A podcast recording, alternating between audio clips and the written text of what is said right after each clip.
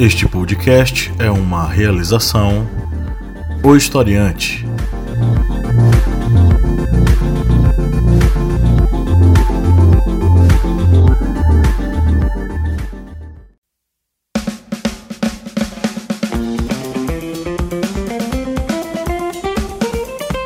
Arretadas. Vozes femininas sobre assuntos sociais.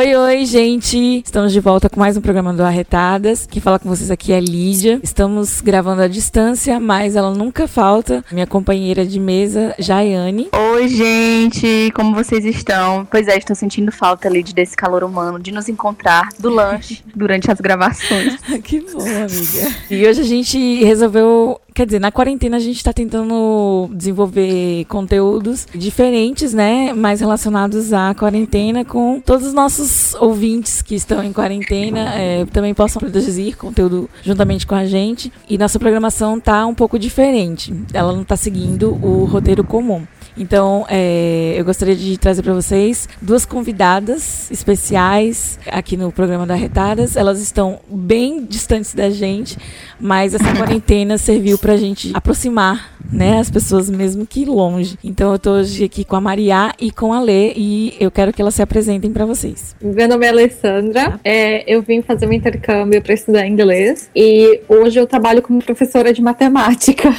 em inglês. Eu dou aula de matemática para criança. Olha só.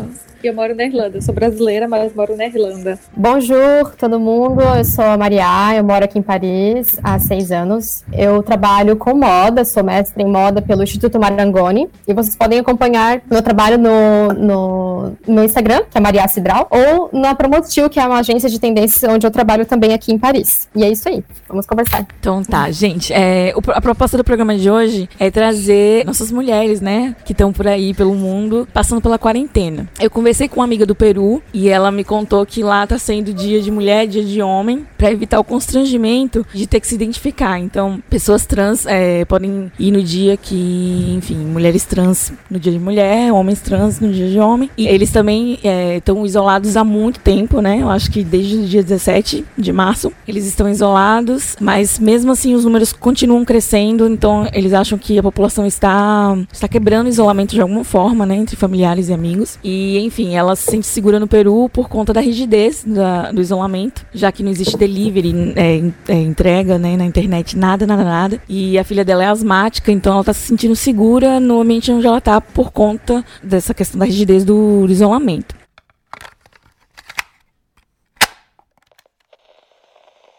Oi, pessoal, tudo bem? Eu sou a Hanna, eu moro no Peru.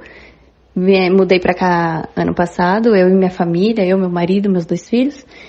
E mudamos com a ONG que a gente trabalha, meu marido trabalha, que é a Maranata Voluntários Internacional, e a gente veio para cá liderar os projetos da ONG no Peru. E eu vim falar sobre a pandemia, como é que estão as coisas aqui, como é que foram no começo. O, o presidente aqui, a gente ele a gente está em quarentena desde o dia 15 de março. Ele fechou, em 24 horas ele fechou todas as fronteiras, né? Tanto terrestre, marítima e aérea. Então ele fechou tudo. Ele deu 24 horas para todo mundo sair. Minha irmã até estava aqui em casa com a gente, visitando.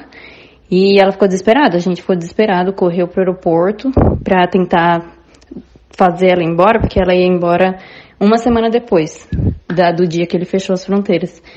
E aí a gente correu pro aeroporto para tentar, ela tentaram encaixar ela nos voos indo pro Brasil, não conseguiu. E aí tentaram, a gente voltou para casa, ficou tentando comprar passagem para ela, a gente não conseguia, não conseguia. A gente tava ficando meio desesperado porque não sabia quando que ia abrir de novo as fronteiras, né? E aí a gente conseguiu, no fim, comprar uma passagem para ela e ela voltou pro Brasil. Mas ele deu 24 horas para todo mundo que quisesse sair do país. Sair, quem quisesse entrar podia entrar também em 24 horas e ele ia fechar tudo, ninguém entrava, ninguém saía. Muita gente ficou presa aqui, tem muito gringo aqui ainda. E os brasileiros, o Brasil conseguiu tirar o uma parte dos brasileiros não conseguiu tirar todos, mas a, uma grande parte conseguiu sair. E mas muitos americanos e britânicos ainda não conseguiram. Tem muita gente aqui presa ainda no, no país. E o desespero na época foi porque os hotéis fecharam. Eles mandaram todo mundo embora porque não, não podia ficar ninguém trabalhando. Então não podia ter camareira, não podia ter recepção, fechou tudo. Os hotéis estão todos fechados. E eles não tinham onde ficar, o, o, o pessoal que estava visitando. Então o desespero deles era esse. Os albergues funcionaram. Não sei se todos, mas eu sei que os albergues estavam funcionando mais do que os hotéis. Os hotéis fecharam. E aí quem tinha vaga em albergue tinha, quem não tinha estava desesperado porque não tinha onde dormir.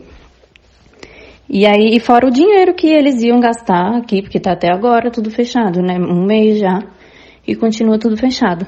Mas ele deu as 24 horas, fechou todas as, as fronteiras, realmente, não deixou ninguém sair. Eu tinha amigos que tentaram. Eu tinha amigos que estavam aqui passeando na, na parte turística, né, Cusco, tudo, que tentaram ir pelo terrestre para Bolívia, para da Bolívia pegar um voo para o Brasil. Mas ele também já tinha fechado o terrestre não conseguiram passar, passar para Bolívia e ficaram presos aqui mesmo.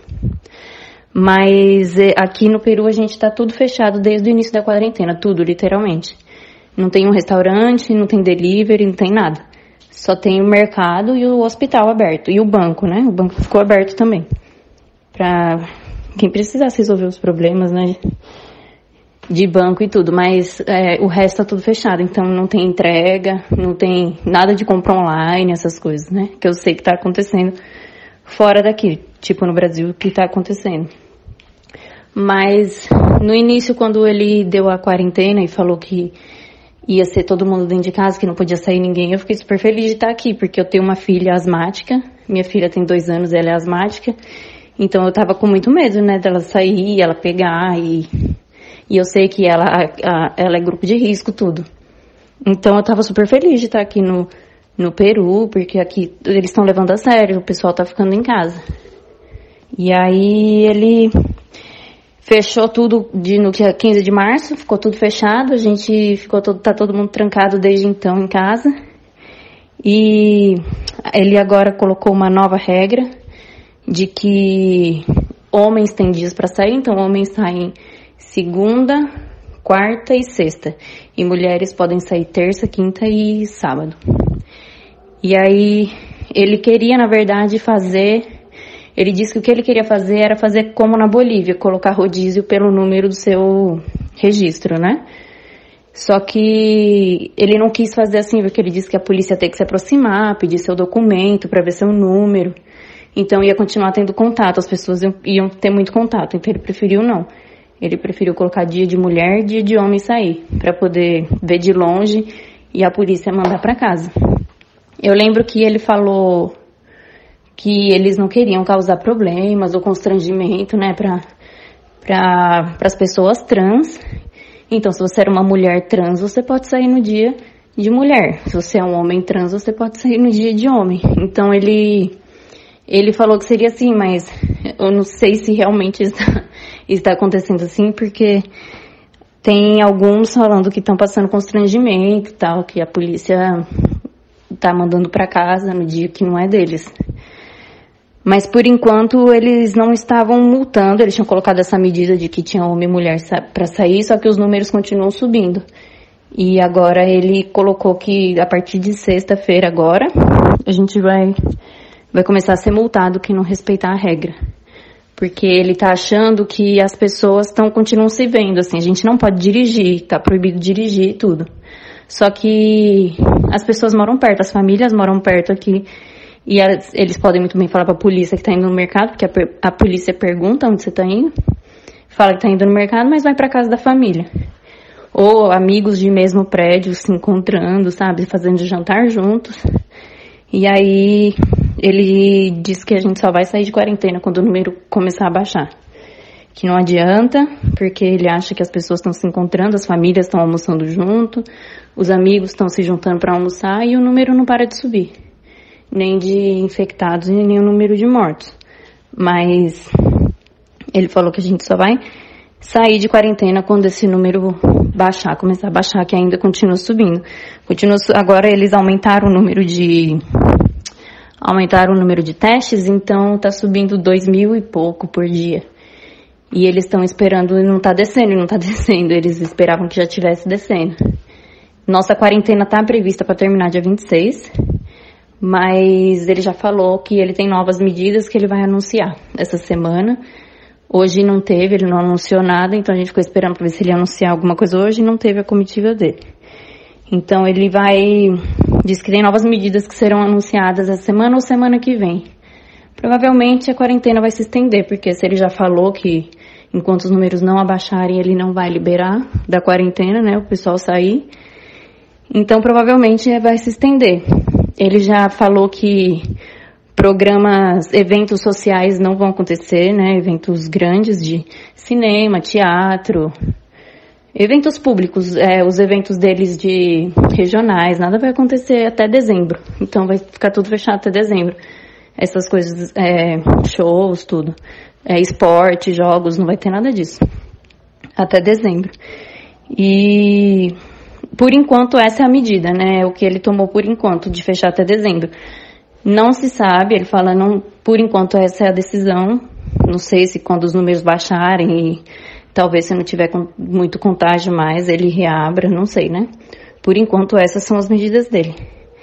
E agora, sexta-feira, vai começar a multar as pessoas que decidirem que não saírem no dia certo, né? O dia de. Então hoje era dia de homem sair, meu marido foi no mercado. E ele disse que tinha umas mulheres na rua, sabe? Então o presidente disse que vai começar a multar agora quem não, não sai no dia certo. Então, com essas novas medidas que ele colocou, talvez as pessoas levem mais a sério e aí os números comecem a cair e a gente consiga encurtar a quarentena, né? A gente agora você vai então, você vai no mercado, você usa máscara, todo mundo tá de máscara, né? Todo mundo tá de luva. Não tem ninguém que vai no mercado sem sem máscara, é meio que obrigatório você sair com máscara, senão eles perguntam: "Ah, não tem máscara, tá? Onde vende?" Vai te falar onde vende tudo. E aí talvez agora com essas novas medidas da multa, o talvez o número comece a baixar mais, né? E o pessoal comece a levar mais a sério para a gente poder encurtar a quarentena. Não, não, sabe quando vai terminar, né? Porque ele diz que a gente só vai sair quando os números baixarem. Então ele provavelmente vai estender agora mais um tempo. E eu, eu já tive períodos de achar que realmente a gente tem que estar na quarentena.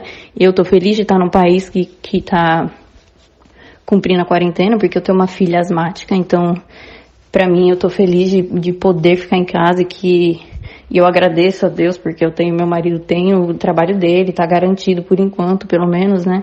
A gente sabe que a gente vai ter o salário no fim do mês.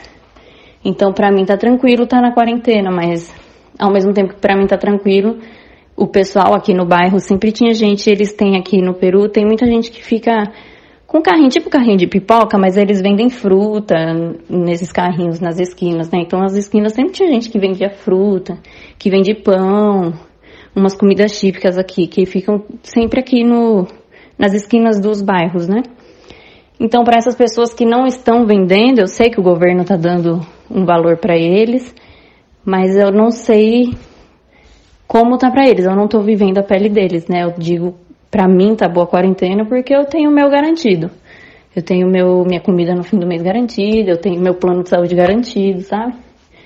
Então, para essas pessoas, eu não sei como, como, como tá sendo. Eu me colocando no lugar deles, eu não sei se eu ia estar tá achando a quarentena tão boa quanto eu tô achando hoje de para poder diminuir os números, né? Já, já teve época que eu achei que realmente era necessária a quarentena e teve épocas que que eu falei é necessária a quarentena, mas e as pessoas que estão sofrendo financeiramente, né? Eu sei que todo mundo no final vai sofrer, mas mas essas que sofrem mais, que não tem agora, que não tem comer, que não tem porque eu vi no jornal pessoas aqui já brigando na rua, literalmente de se bater por causa de comida. E pegando caiu um caminhão caiu a, as compras deles lá, que eles estavam indo colocar no mercado e aí o povo voou em cima para pegar, sabe? Então, eu não sei para essas pessoas, para eles é diferente da minha realidade, né?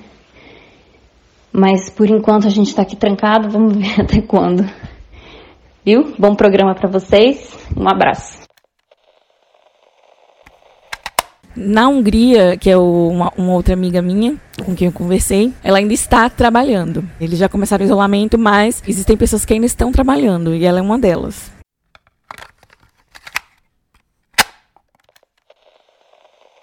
Oi, meu nome é Eve.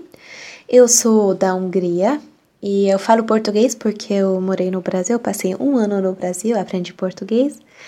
E além disso, eu falo húngaro, né? Minha língua materna, falo inglês e falo alemão.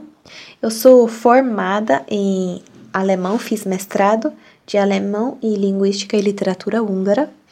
E eu sou, na verdade, minha formação é para ser professora, mas eu estou trabalhando como mais ou menos é, uma tradutora. Eu vou falar sobre um pouco sobre o, o corona, a coronavírus, o Covid-19, como que está a situação aqui na Hungria, o que, que eu acho sobre isso. E um, eu quero fazer uma propaganda, uma pequena propaganda para vocês, porque eu tenho um canal no YouTube e nesse canal eu falo sobre um monte de coisas, sobre minha experiência no Brasil, sobre a cultura brasileira, a cultura húngara, sobre aprender línguas e tudo isso, tudo mais.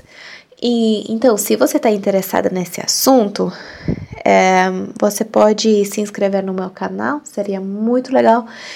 E o nome do meu canal é EVD, E-V-I-D. E você também pode me seguir no Instagram e no Twitter, que o meu nome é Dengeneve, que é D-E-M-J-E-N.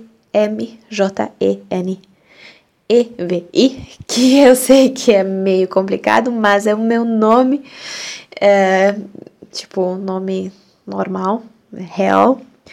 Então, se você está interessado, pode me seguir, se inscrever. Aí vamos lá falar sobre esse vírus que está atrapalhando a vida de todo mundo.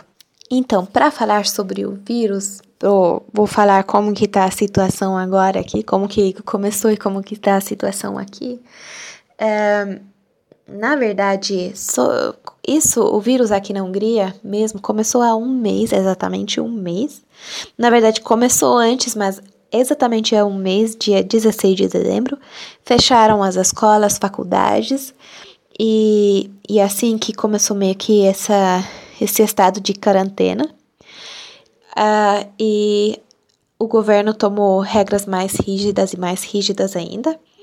E a gente hoje chegou num ponto que, uh, na verdade, nada está aberto as lojas não podem estar abertas uh, depois de três horas da tarde, uh, mas a maioria das lojas estão fechadas. Uh, você pode sair de casa, mas tem que ter um bom motivo para isso. Mas eu não vi ninguém fiscalizando até agora. Eu vi mais carros de polícia passando com, do que é normalmente, mas ninguém nunca me parou, ninguém nunca me perguntou se onde eu estava indo, o que, que eu estava fazendo. Uh, mas você tem que ter um motivo, ou ir trabalhar, ou mercado, ou você pode passear com uh, seu cachorro, tipo, caminhar com seu cachorro, fazer esporte, correr, essas coisas. E você só pode andar com quem você mora junto, na mesma casa. E não pode ficar na rua sem, sem ter um motivo. Mas é, não tem como, como provar, então meio que você, se você diz que é, tá, você tá na rua por tal motivo, eles vão acreditar. Uh, e tem mais algumas coisas que o, o governo fez, por exemplo, uh, para tentar uh, ajudar os velhos, os mais. no grupo de, de, de risco, né? Uh, aqui o mercado. Uh, no mercado entre 9 horas de manhã e meio-dia. Só as pessoas acima de 65 anos podem entrar e eles realmente olham identidade e, fiscalizam isso.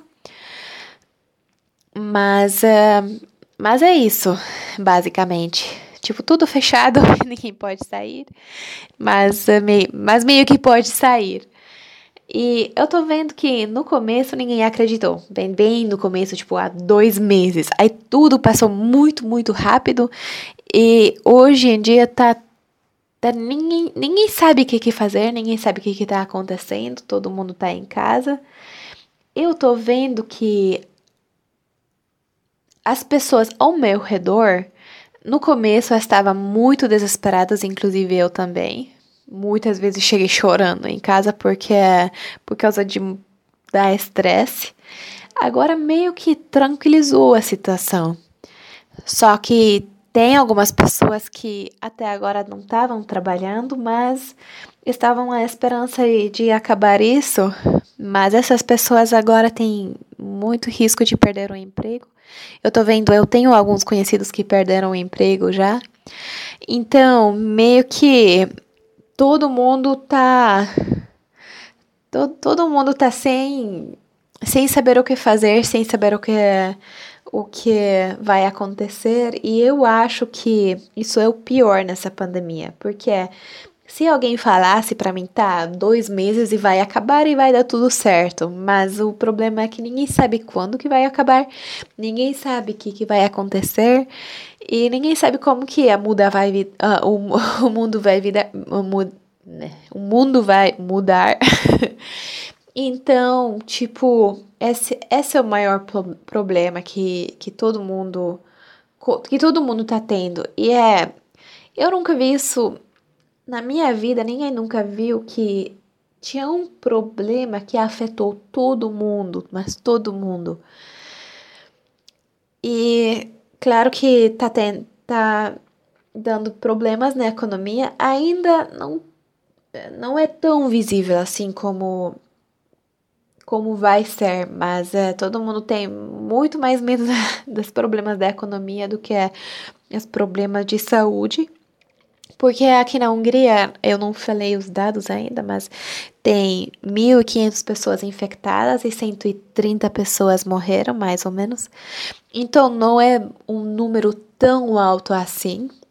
Bem que a população da Hungria é, é bem pequena, tipo, o, mais ou menos o, a cidade de São Paulo, uh, o país inteiro. Mas uh, também é, a gente não tem certeza se esse número tá certo, porque uh, é, não dá para saber, não dá para saber quantos testes o governo fez, é, não dá, não dá para saber nada. Então, eu tô vendo que não dá para fazer isso por muito tempo, esse isolamento, porque vai acabar com a saúde mental de todo mundo. Bem que agora que é primavera, tá o, o tempo tá esquentando, o sol tá arranhando, todo mundo quer sair, todo mundo é, quer andar, caminhar, sair de casa, porque o frio não dá, agora tem que sair, mas ninguém pode sair. E isso é, isso é muito é muito ruim para as pessoas. E eu tava pensando aqui que, sabe, eu sei como eu tô lidando com essa situação, às vezes me melhor, às vezes pior. Eu sei como meus amigos, minha família tá lidando com essa situação, às vezes é melhor, às vezes pior, mas tem muita família que agora tá se isolando mais, tá escondendo mais os problemas. E tem muita gente que antes não conseguia pedir ajuda, mas agora Agora fica até pior, porque é, fecharam as portas, tudo fica em casa. Então, só que assim, o problema é que agora todo mundo tá focando nessa doença e ninguém tá focando em outros problemas. Bem que.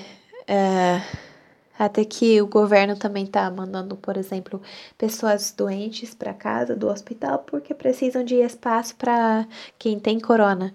Então, tudo que que você tinha de problema antes fica para trás, fica é, não tem, não tá mais no foco, mesmo que é pode ser mais perigoso que a corona, por exemplo, uma outra doença, ou se você tem problemas em casa, ou, sabe, abuso doméstico, qualquer coisa, tudo tá. Agora tudo. Ninguém. Ninguém tá, import, ninguém tá se importando mais com isso.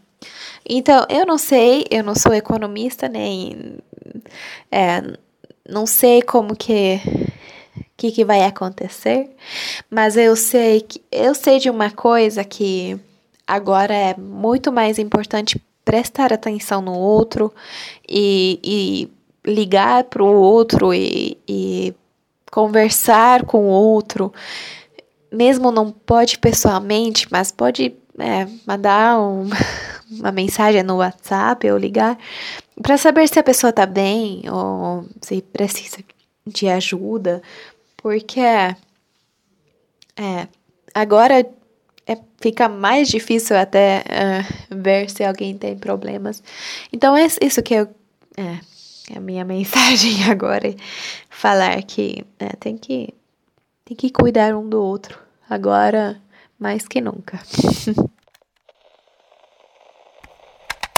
Eu vou ler uma matéria agora, para a gente começar o, o, o, programa. É uma matéria da Veja, que ela diz: coronavírus, metade da humanidade está sob algum tipo de quarentena. Mais da metade da população mundial recebeu orientação para ficar em casa e respeitar o isolamento social como forma de combater a pandemia do Covid-19. A doença causada pelo novo coronavírus, segundo o jornal americano The New York Times, em todo o planeta, mais de um milhão de pessoas foram infectadas. As medidas de isolamento social implantadas por diversos governos ao redor do mundo têm como objetivo achatar a curva de contágio e diminuir as taxas de mortalidade de um vírus que já deixou mais de 56 mil mortos, mas que pode chegar a milhões. A Imperial College London, uma instituição de pesquisa britânica da qual os países ao redor do mundo baseiam-se suas medidas contra o coronavírus, estima-se que, se nenhuma ação de, de distanciamento fosse tomada, a pandemia poderia matar ao menos 40 milhões de pessoas em todo o globo, cerca de metade da cifra total da Segunda Guerra Mundial. Ao contrário do que alguns líderes mundiais pregam como ditador do Turcomenistão, Gubarguli Medmuhamedov, que proibiu o uso pela imprensa da palavra coronavírus. Nossa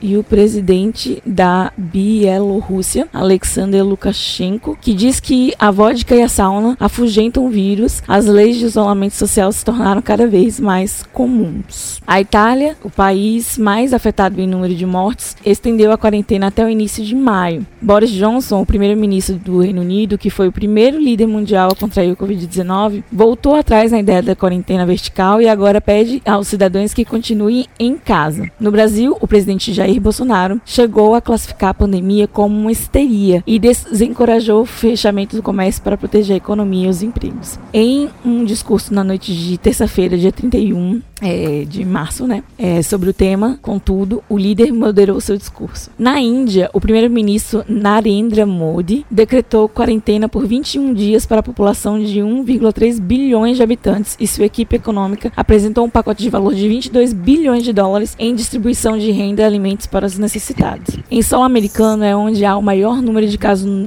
no mundo, 258 mil infectados e 6.605 mortos. Eu quero que cada americano esteja preparado para os duros dias que estão à nossa frente, afirmou Trump no dia 1 da quarta-feira passada. No total, a pandemia de Covid-19 atingiu 180 dos 195 países reconhecidos pela Organização Nacional das Nações Unidas, infectando 1 milhão 606 mil 706 pessoas e matando 56.767, segundo a Johns Hopkins University. No Brasil, são 8.230 casos e 343 mortes. Botando um adendo aqui na reportagem, que o próprio ministro do, da Saúde já falou que os números eles não são reais. Existem muito mais casos que os registrados. Então, por favor, meninas, conversa com a gente aí como foi esse momento do boom, né, do coronavírus na Europa, como cada país onde vocês estão, né, respectivamente, tomaram suas medidas mediante a esse caos, né, da saúde pública na Europa e como vocês estão vivendo em quarentena agora. Tá, é, aqui então, aqui no, na França, o que aconteceu foi que é, no dia 7 de março, que era uma sexta-feira, a gente é, recebeu um aviso que seria anunciado ah, no final de semana a quarentena, né? E o toque de recolher, digamos assim. E pegou todo mundo de surpresa, menos é, as pessoas que já estavam se preparando para isso, porque a gente já tinha noção que isso ia acontecer aqui na Europa. Mas muita gente estava querendo negar, ou estava é, tava tentando é, diminuir o assim, a situação, né? A gravidade da situação. E aí, o que aconteceu foi que no sábado, dia 8, foi anunciado que tudo seria fechado à meia-noite. E aí começamos a quarentena. O governo é, não preveniu completamente, assim, digamos, corretamente todo mundo. Então, teve aquele boom de pessoas indo ao mercado, querendo fazer compras, todo mundo junto. E aí, com certeza ali, é, os especialistas eles dizem que tiveram muito mais casos ali, porque era muita concentração de pessoas. Na hora do pânico. Então. E na hora do pânico, exato. Então, assim, é, realmente não teve um pré-aviso, não teve uma, uma advertência assim, inicial. E, e, é isso, então agora a gente está desde o dia 7 de março, eu não saio de casa, porque pelo fato de morar fora, moro em Paris, é, tenho minha família longe, então eu prefiro me é, preservar, eu prefiro ficar em casa, já que o meu marido ele pode sair, então é ele que faz as compras, ele é parisiense.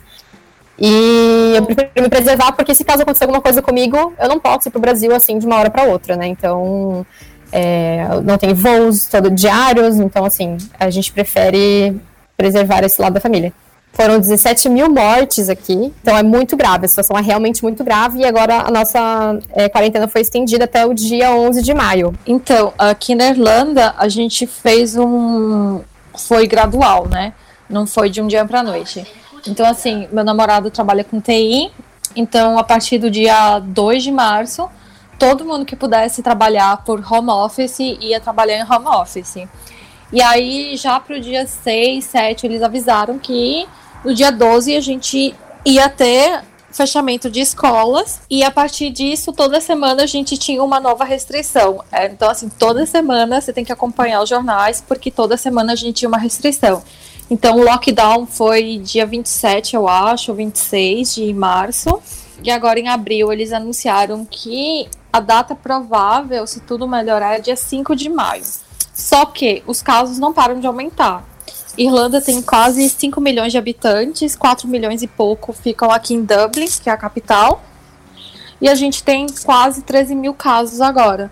Então, assim, é muita gente para uma população muito pequena e não para de crescer. Então, assim, a gente ainda tem alguns serviços de delivery. Supermercado é, teve problema de abastecimento para muitos alimentos, porque o pessoal enlouqueceu quando deu a quarentena. Mas depois disso normalizou e agora a gente tem horários para sair, para entrar, para ir no supermercado.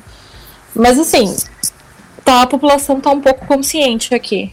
Eu fiquei com a dúvida. É, Maria disse que é de Joinville, né? Uhum. Maria, como é que tá a sua família por lá? Porque eu tava vendo nos jornais que Santa Catarina, né, promoveu uhum. muitas carreatas e Joinville é uma das cidades mais bolsonaristas do país. Uhum. Eu queria saber como é que tá a situação por lá, se as pessoas ainda estão desrespeitando muito, enfim. É, é bem, bem contra a minha vontade, né? Assim, até eu briguei com os meus pais, porque é, eu falei pra eles, eles têm que ficar confinados, porque a gente tá numa situação diferente das outras famílias que não tem pessoas fora, não tem pessoas morando fora, longe. Tem gente morando perto, então tá tudo certo. A gente não pode se dar esse, é, esse é, luxo de ficar indo ao mercado, saindo para trabalhar, se, claro, né? Quem, quem puder ficar em casa, ficar saindo para trabalhar no, no, no escritório. Uhum. E lá realmente tá assim.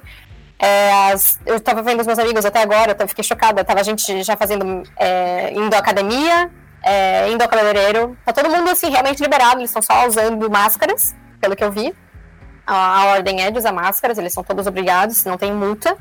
Mas é isso, gente, assim, eu tô é, assim, eu não sei o que dizer mais, porque a minha família, pelo menos, eles já estão bem conscientes sobre essa situação, porque eu falei, gente, se a França, que é um país que tem muitos recursos e muito menos pessoas do que o Brasil, é, a gente está sofrendo muito, isso vai acontecer no Brasil. É, que, é, são, é questão de tempo. Então, tem que ter essa consciência. E, infelizmente, eu estou vendo que lá, por enquanto, é, não há.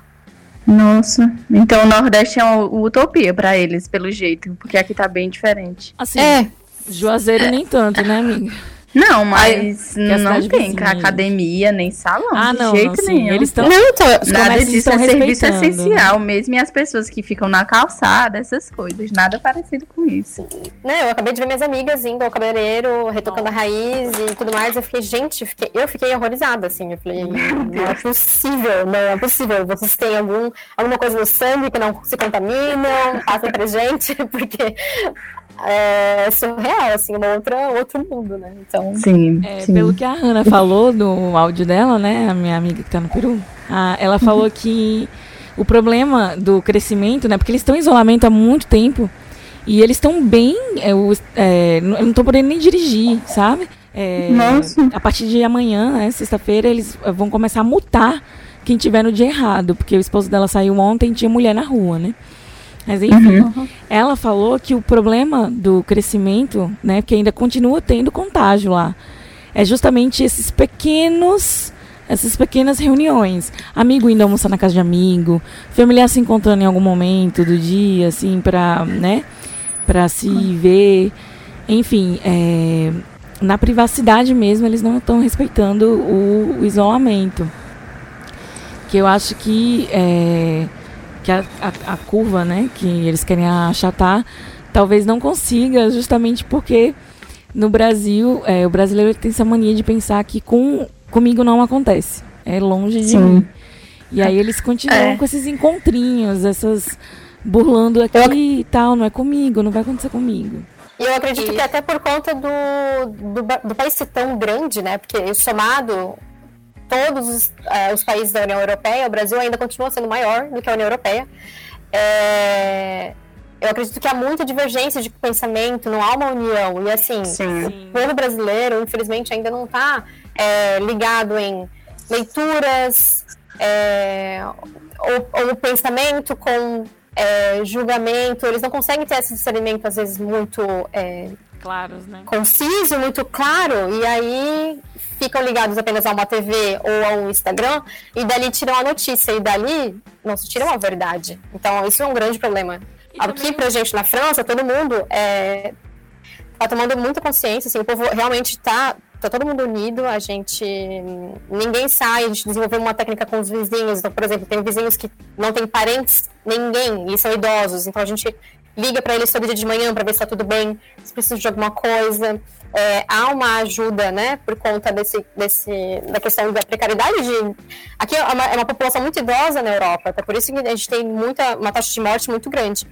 É, e todo mundo está muito consciente. Agora, no Brasil, realmente, a gente precisa mudar, precisa abrir um É. pouco mais a mente e que entender que da realmente a situação é grave. A gente não tem, não tem, infelizmente, um recurso, um sistema de saúde que vá dar conta de todo mundo. Então, assim, vai ser perigoso. Pois é, é, o que você falou aí na questão do de ter ideias divergentes, né? Eu acho que o que atrapalhou, né? Porque estava havendo um crescimento no isolamento, especialmente em São Paulo, que hoje é o foco aqui no Brasil, né? É, o foco, o pico, né, da doença. É, o, o que aconteceu foi o- os discursos do governo, né? É, enquanto o ministro da Saúde tenta combater, né, e, e, e- enfim, incentivar o isolamento, é, o chefe do Estado, né, o nosso presidente, o que, que ele faz? Ele, ele minimiza, ele desvaloriza, os, o, ou seja, o próprio governo está em, em desalinhamento ideológico, né, assim, eles não têm diálogo.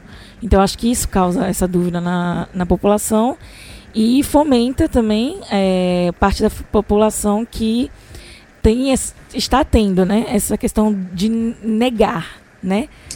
Até eu queria conversar com a nossa psicóloga, né? A gente tem uma psicóloga aqui no nosso nossa bancada, mas ela não- infelizmente ainda não pôde participar do programa com a gente, para poder entender por que, que a gente está negando a doença, né? Que medo, eu acho que é medo, né? Que está fazendo a população brasileira negar que, que a gravidade da doença, enfim. E o presidente. Ah, eu já acho que é neurose mesmo. Eu acho que o pessoal entrou em um tipo de delírio, alucinação coletiva, Porque se você vê os argumentos, não fazem o menor sentido. É, Gente, eu porque escutei pessoalmente política o pessoal tem- falando. Não caminha muito é um junto, ataque né? comunista. É. E eu, meu É. Deus do céu, meu querido. E ele é, Bolsonaro tá prestes a descobrir, ele tá montando comissões. É, enfim, enfim, da minha cara a pessoa falando isso, e eu, meu Deus, é, Na é verdade, isso a mesmo. teoria é, é e, ele, oposta, e ele né? torcendo super a favor da demissão de Mandetta, que é o ministro da Saúde, né, aqui do Brasil. É, Super a favor, complicado. inclusive ele tá prestes a sair, realmente. É, ele disse Não, que chegou é- no ministério e estavam limpando a mesa dele. E, e uma maior falta de respeito, né? Já tinham feito isso da, outra, da última vez, né? Agora, realmente, o, o secretário de Vigilância pediu demissão ontem. E eu, realmente, dessa vez eu acho que ele vai ser demitido. Eu acho assim que o Brasil, o Brasil ele nunca enfrentou uma situação tão crítica. É, dá para perceber pela falta de preparo da população, porque aqui a população já passou por muitas fomes, muitas guerras, então a mentalidade deles é muito diferente da, da brasileira que nunca passou por nada disso. É, porque tem um senso de solidariedade, né? Exatamente. É, o Bra- O Brasil não está preparado para enfrentar essa pandemia, porque na hora que chegar, ela chegou. N- Não tem mais para onde correr. A gente já está vendo que Manaus colapsou, né? A notícia foi que o, o Manaus, o sistema público de saúde já colapsou. E agora só resta esperar, estado por estado, se defender. Né? Não vai ter uma defesa do país, vai ser estado por estado. É, gente, eu fiquei com a dúvida. Aqui no Brasil, é, ela tem, foram criados vários coletivos de periferia, né? Para auxiliar as pessoas, enfim, esses moradores das periferias. Porque é outra realidade, né? Muita gente não tem acesso a, a sane- saneamento básico, enfim. É, e eu estava escutando alguns podcasts e o relato dos líderes comunitários era que as pessoas estavam conscientes, só que elas não tinham nem esse acesso, esse direito de ficar em casa ou de lavar, a, enfim, lavar as mãos com água e sabão, porque muita gente nem tem, enfim, sabão, Não tem nem água comer. encanada. Não tem É nem uma que- porque situação aqui crítica. Isso, justamente. E, inclusive, aqui no Brasil foi liberado um auxílio emergencial válido por três meses de 600 Uhum. reais para pessoas de baixa renda. É, mas eu queria saber, então, enfim, nesse contexto, a desigualdade social no Brasil ficou totalmente escancarada. E aí, por aí, nos dois lugares, né? Como é que tá essa situação? Real, isso também faz parte? Como Não, a- funciona? Aqui na Irlanda, o governo foi muito. Foi maravilhoso, assim. Eu não tenho nem o que reclamar, porque assim que eles deram a quarentena, três dias depois eles já ofereceram o serviço para quem deixasse de trabalhar por causa da quarentena ia receber um auxílio semanal de 200 a 300 euros por semana. É, os moradores de rua todos foram alocados para albergues ou hotéis. Eles começaram a tirar todo mundo da rua para trabalhos assim. Realmente foi um negócio assim que me surpreendeu muito, coisa que eu nunca vi no Brasil. Aqui realmente todo, toda semana tem um tipo de auxílio. Inclusive quem tá como eu, que sou estudante, e a gente não recebe nenhum tipo de auxílio do governo. O governo estendeu o nosso visto, a gente está recebendo, quem não está trabalhando está recebendo dinheiro também. Então, assim, eles não olharam para quem. Quem estiver precisando vai receber dinheiro, quem tiver- no- independente de status ou não. É, aqui no, no- na França, é, há o auxílio também para as pessoas em situação de é, pobreza. Há o- algum auxílio também para quem está perdendo, para as pessoas que estão perdendo o, o trabalho, né? E os vistos também foram é, prorrogados. Então, é, quem está em situação de renovação ou que precisa. Porque ninguém pode fazer nada agora, né? Então, assim, há essa. um limite foi prorrogado de três meses. E o, todo mundo que está perdendo o trabalho, eles estão é, tendo auxílio ao auxílio-desemprego, vamos dizer assim. É um auxílio-desemprego parcial. Então, eles recebem é, cerca de 80% do salário é, como ajuda do governo. Só que o problema aqui na França é que a gente enfrenta um problema um pouquinho diferente do Brasil, mas é a questão de pobreza em si, que é a superpo- superlotação de, é, de habitações. Então, por exemplo, a média aqui, eu estava vendo esses dias na TV, é que uma família de quatro pessoas more é, em um apartamento de cerca de 30 metros quadrados. Isso é surreal, porque para a nossa realidade no Brasil, geralmente, mesmo uma pessoa que tenha uma condição de, é, financeira mais é, precária, ela tem um espaço maior para viver. E o que agrava ainda mais é que a gente vem saindo agora de um inverno. Então, assim, a gente está desde setembro sem sol direito, com chuva, com um tempo muito ruim em que a gente teve que ficar muito tempo fechado dentro de casa ou dentro de lugares, né? A gente não podia ficar saindo. E agora a gente pegou uma, uh, um confinamento pela frente, que vai durar não sei até quando. E, então, assim, é, uma, é, uma, é um momento de tensão muito grande. Então, o que aconteceu? Aqui, os casos, por exemplo, de é, violência contra a mulher aumentaram 30%. Isso é muito, muito, muito grave, porque a gente não tem aqui na França uma coisa que a gente tem muito simples no Brasil, que, por exemplo, é uma delegacia de uma mulher, de, da mulher. Aqui a gente uhum. não tem isso, não existe isso. A gente tem que, por mais que seja um país é, precursor na, na, na, luta no engajamento fem, é, feminista, é, a gente não tem o básico, por exemplo. Então, há muita violência contra a mulher, muita violência conjugal. É, as crianças também estão, sendo, é, estão sofrendo com a relação à violência doméstica e, e a, a, aumentou muito, assim, foi está sendo um boom de casos de violência conjugal e os especialistas estão esperando que haja após, né, porque agora não pode acontecer nada, não pode haver nenhuma ação judicial, nada, então eles estão esperando que após o confinamento haja também um outro boom em casos de divórcio por conta dessa quarentena. A gente vive em lugares muito pequenos. Eu moro num apartamento de 46 metros quadrados e com meu esposo, e assim, pra gente já é pequeno, imagina pra uma família de quatro pessoas, que às vezes eu tava vendo uma reportagem, era a mãe, o pai e os dois filhos que moram num apartamento de 17 metros quadrados. Eles não têm privacidade, eles não têm espaço, eles não têm nada. Então, assim, por isso que a gente tem muito parque aqui, por isso que a gente tem essa cultura de fazer piquenique e tudo mais, porque tudo se vive fora. E por isso que Paris é uma cidade que, né, vive todo mundo fora, assim, da, dos seus apartamentos, tá todo mundo na rua, tem muito café, muito bar, por conta disso, porque a gente não tem espaço em casa. Então, aqui, essa é, assim, é, um, é uma situação bem precária, assim, e que é aí que a gente está vendo a divisão entre realmente a classe que não tem condição financeira das classes mais é, abastadas, né? Tem bastante imigrante é, aí na França? Também tem muitos imigrantes, por conta da, até das, é, das colônias, né, que eram franceses na, no exterior, então, assim, eles têm uma questão de eles são franceses, então eles têm a questão de vir para cá, de tentar a vida e tudo mais. E fora isso, tem todos os outros, como eu, sou uma imigrante, então tem muito imigrante mesmo, principalmente em Paris, a concentração de habitantes aqui e de imigrantes é muito grande por conta da centralização da educação, de trabalho. Então, assim, não é, por exemplo, que nem no Brasil, que a gente tem um polo industrial no sul, ou que a gente tem mercado de trabalho em São Paulo, ou que a gente tem, sei lá, em Minas Gerais tem outro mercado. Aqui é muito, muito centralizado. É Paris, Bordeaux, Lyon, e é isso aí. Então, todo mundo se concentra, por isso que a, a, o valor do aluguel é muito caro. Aqui, em média, gente, só para vocês terem uma noção, o metro quadrado, metro quadrado fica em torno de de 60, 70 euros para alugar. Então vocês imaginem quanto você deve pagar para uma família viver bem aqui. E uhum. fora isso, é, é, a segunda cidade mais cara do mundo para se habitar, né? Então, assim, junto a tudo isso, está tendo muito problema. É, os imigrantes também é, ilegais estão sofrendo bastante.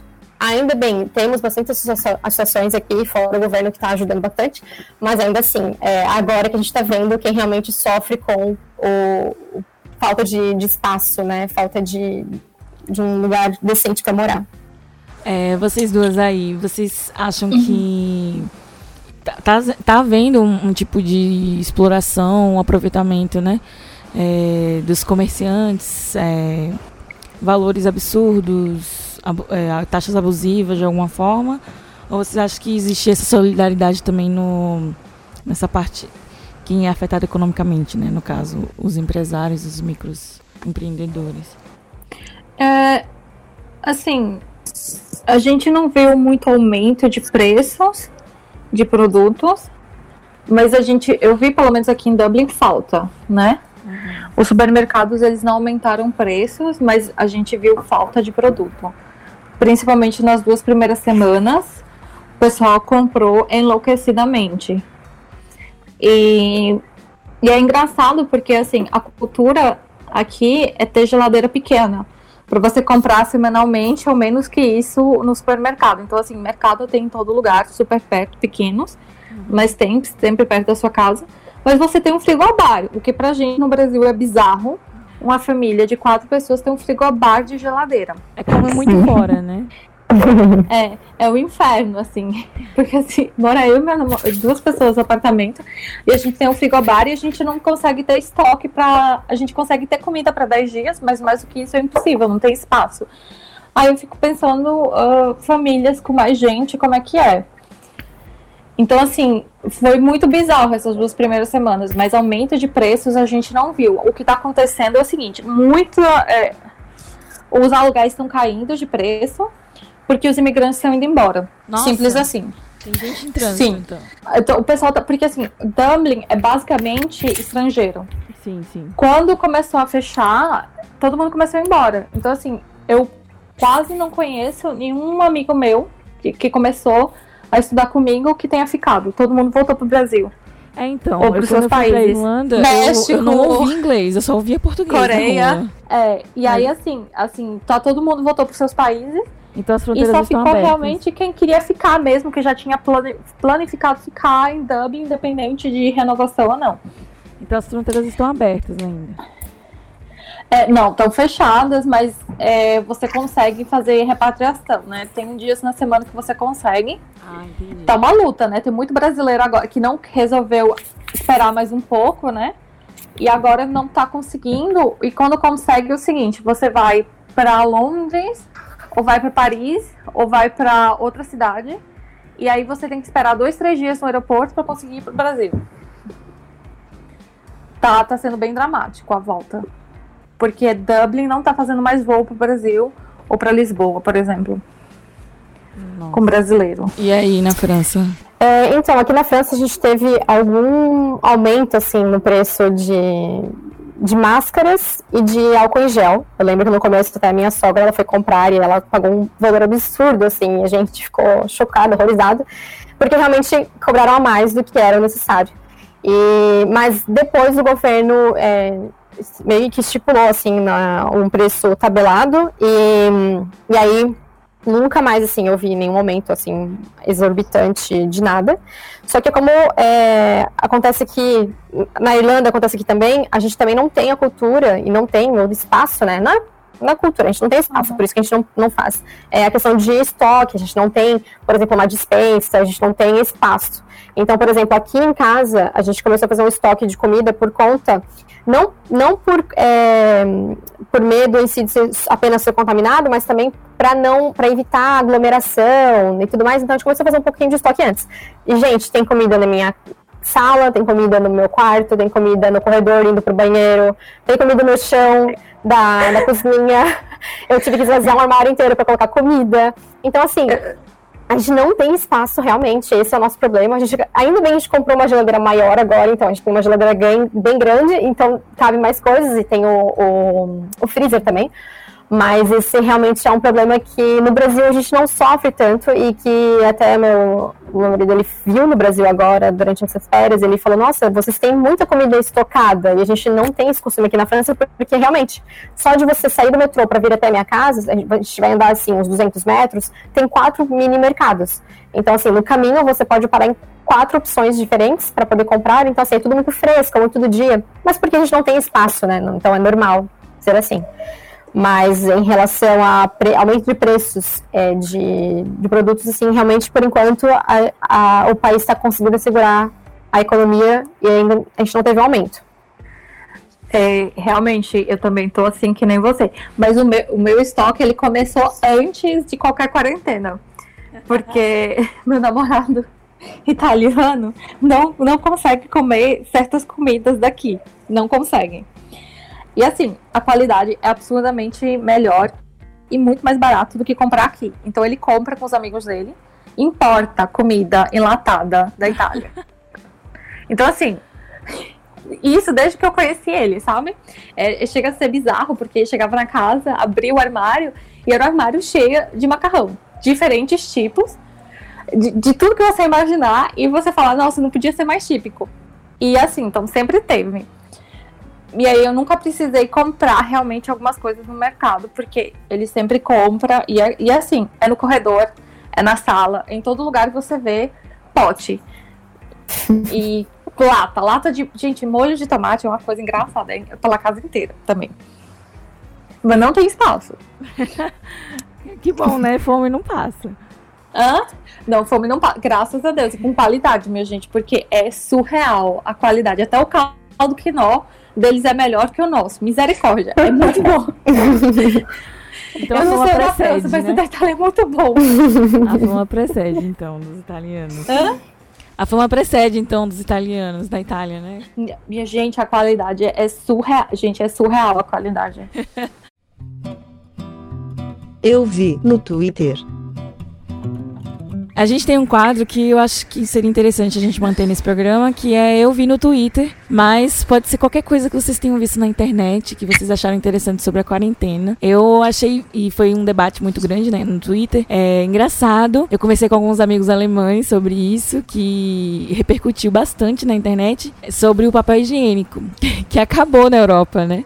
E nos Estados Unidos também. E teve memes, né, que as, que as crianças perguntavam quando é que vai acabar quarentena. Ai, come logo seu papel higiênico. E as pessoas estavam preferindo comprar papel higiênico à comida. E vocês, vocês notaram isso? Vocês têm uma resposta do porquê o papel higiênico foi o item mais necessário na lista de, de compras dos europeus? Olha, segundo o Alex, é, ele me disse que o papel higiênico ele toma muito espaço na carga e descarga, né, da, para levar no comércio e tudo mais. Então, por isso, não existe tanta, tanto estoque nos mercados. E, e é por isso que quando houve a liberação, né, para a gente comprar antes de realmente ele ter a quarentena mesmo, todo mundo foi direto no, no, papel higiênico, porque realmente há uma, uma escassez né, no estoque dos comércios, não assim, não, não das nossas casas, mas do comércio. Então, por isso todo mundo foi direto no papel higiênico e acabou. E é por isso que ele acaba, porque uhum. não tem como repor, porque é muito grande, é geralmente o para transporte. Então, mas não sei, a gente comprou alguns, tem por toda a casa. não sei mais onde colocar papel higiênico, mas enfim. É, não, aqui também acabou, mas teve uma coisa que acabou que me chamou muita atenção. E é difícil a gente achar é salgadinho. Sabe aqueles pacotinhos de batata Ruffles, ah, crisps, crisps, crisps, crisps, todo tipo. Você ia no supermercado, qualquer supermercado, não tinha. Isso e cerveja. Cara, não tinha. Não tinha papel higiênico, não tinha cerveja, não tinha salgadinho. É, aqui é o vinho, né? Todo mundo comprando, porque todo mundo bebe, eles é tipo água sem vinho, então não. é vinho e, e papel higiênico. Não, aqui foi cerveja mesmo. Não tinha, você pode procurar, é difícil achar. Você sempre vai no supermercado, a prateleira tá metade cheia quando tem, porque às vezes nem tem. Aí quando eu vi, eu falei assim, ah, eu quero comprar, porque todo mundo comprando, eu quero comer também. É, mas é assim, né? Quando a gente não tem, a gente quer, né? mas assim, eu achei assim muito. Foi engraçado, porque faltou papel higiênico, mas salgadinho e cerveja, difícil você achar. Ah, entendi. Eu aqui eu acho Prioridades, que falta cerveja né? nos dias das lives. Prioridades, né? Cada país com sua prioridade. Deve ser. É, realmente. Inclusive, é uma coisa que eu achava muito interessante na Irlanda é que as pessoas é, bebiam até cair, né? Elas dormiam na rua. Eu queria saber como é que tá se virando, né? O, então, o pessoal a galera da, da eu, bebida. Eu vi no Twitter, eu vi no Twitter uma foto de delivery de cerveja. O cara tava fazendo delivery. O copo, a pint, ele tava vendendo o delivery da pint. Nossa. Eu não sei quantos euros ele tava pagando. mas eu sei que a galera tá desesperada. A galera, a galera. Porque assim, como tudo acontece. Como você falou, tudo acontece fora de casa, porque as casas são pequenas. Uhum. O pessoal tinha o costume de sair do trabalho e pro pub todos os dias. Então, assim, você ter que ficar em casa não tá sendo fácil para eles. Eles estão sofrendo muito. É tipo, a primeira coisa que eles querem fazer quando sai a quarentena é ir beber no pub. Eu, Inclusive, é, eu, eu tenho até medo. Vocês compartilham essa cultura do... que a área dos pubs. daqui. Eu tenho até com medo dessa quarentena. Ah, eu também, minha gente. Meu sonho é sentar numa cadeira de plástico, beber num copo americano e não sair mais. É, eu acho que vocês, a Irlanda, né? O pessoal compartilha um pouquinho dessa cultura com a Holanda. E aí, Sim. é, o pessoal saiu de casa. Deu feriado, o pessoal cansou e saiu. Foi beber na rua. Porque, como é, era um dia ensolarado, né? E era feriado, eles, ah. Que se dane a isolamento, vamos curtir, né? Vamos morrer feliz. E saiu, todo mundo saiu. E aí começaram a, a receber mensagem do governo avisando, gente, fique em casa, pelo amor de Deus, vocês vão morrer e tal. O pessoal ficou bem chateado mesmo aqui de ficar em casa. É, assim, a gente vê que tem gente que sai, tem gente que tem quintal, morro de raiva dessas pessoas que tem quintal. Porque dá pra pelo menos sair um pouquinho, né? Você ainda tá dentro de casa. Mas quem mora em prédio, nossa, só vê pela janela, assim, o sol. É muito triste. Eu consigo entender por que que você tem que sair. Gente, porque é muitos meses sem ver sol. Muitos meses. A última vez que eu vi sol foi em agosto, quando eu saí do Brasil. Nossa. Meu Deus. Eu ainda bem que tive umas férias no Rio de Janeiro, e aí a gente conseguiu ter um break no nosso inverno, né? Que a gente Compensou, geralmente tenta né? fazer, mas não é insuportável. Realmente, assim, ficar em lugares pequenos, sem sol e com frio, nossa. É, a taxa É. de de- depressão deve estar crescendo bastante, né? É, porque geralmente com tem, a gente certeza. diz que tem a depressão, a depressão aqui dos franceses é, final de inverno ali por maio, né, é, abril, maio, eles ficam muito mais ranzinhos do que eles já são, e é quando geralmente os turistas estão vindo para cá, então eles pegam bem essa quebra, né, essa, esse momento de transição, porque o, o francês na em junho, julho, agosto, ele é uma outra pessoa. São três meses, assim, de todo mundo alegre, todo mundo na rua, todo mundo bebendo até a cair, até de noite, assim. E imagina, a gente fica o resto do ano en- enclausurado. Então, assim, mais essa quarentena veio, assim, realmente pra, E a pra finalizar o que já... e a quarentena, finalizar o que já tava ruim, né? a quarentena nem tem previsão pra terminar, né? Então, possivelmente vocês vão alcançar outro inverno dentro de casa. né? Provavelmente, é, e assim, é, o francês ele tem cultura de viajar muito, então assim, quando ir para assim para o exterior, digamos, né? Sim. Então assim, eles ficam planejando e planejam pelo menos umas cinco, seis vezes eles planejam de viajar por ano. E agora tá todo mundo assim, para onde é que a gente vai se deixar a gente sair? Porque hum, provavelmente não vão nem deixar, né? Mas eles já ficam nessa ansiedade, assim. Então, enfim, uma mudança. A gente acredita que esse ano inteiro vai ser cancelado, foi, se né? podemos dizer assim, Não existiu economicamente e tudo mais aqui na França. Porque realmente não vai ter previsão de. Assim, o governo, cada vez que aparece o Macron, ele fala que vai abrir, que é para postergar mais um mês. Porque ele sabe, a gente sabe que ele tá fazendo isso para não causar mais furor ainda, né? Mais é, pânico no pessoal, mas a gente já tem noção que vai ser só por setembro mesmo, que vai reabrir tudo, de verdade. É, a gente também tá nessa situação, por isso que eu comecei a dar. é, minha escola que eu trabalho começou a dar aula online, porque a gente já tem consciência que eles já vão cancelar junho e julho também. E, e é engraçado que o pobre do Daniel, meu namorado, ele fala que se ele tiver que ficar na quarentena o verão inteiro, assim que ele puder, ele se muda para um país mais quente que não aguenta mais morar. No lugar que você fica de um verão, um inverno pro outro, você vê sol. Pois é. Eu lembro que quando eu cheguei na Áustria, os, eh, os austríacos sempre ficavam enchendo o meu saco. Olha, o, o inverno tá chegando. O inverno tá chegando. Eu brincava que eu tava no Games of Thrones, né? Deu um e aí eles falaram, não, é porque quando os brasileiros chegam aqui, eles eh, chega essa época de inverno, eh, o dia acaba praticamente à tarde, né? Fica escuro. E aí É, a gente não vê mais não os tem mais brasileiros. A gente não vê mais os brasileiros. Eles ficam intocados no- nos quartos deles. É porque é no colégio interno, né? Eles ficam intocados e a gente não tem nem notícia dos brasileiros é, durante esse período do inverno, porque eles vêm, comem cedo, né?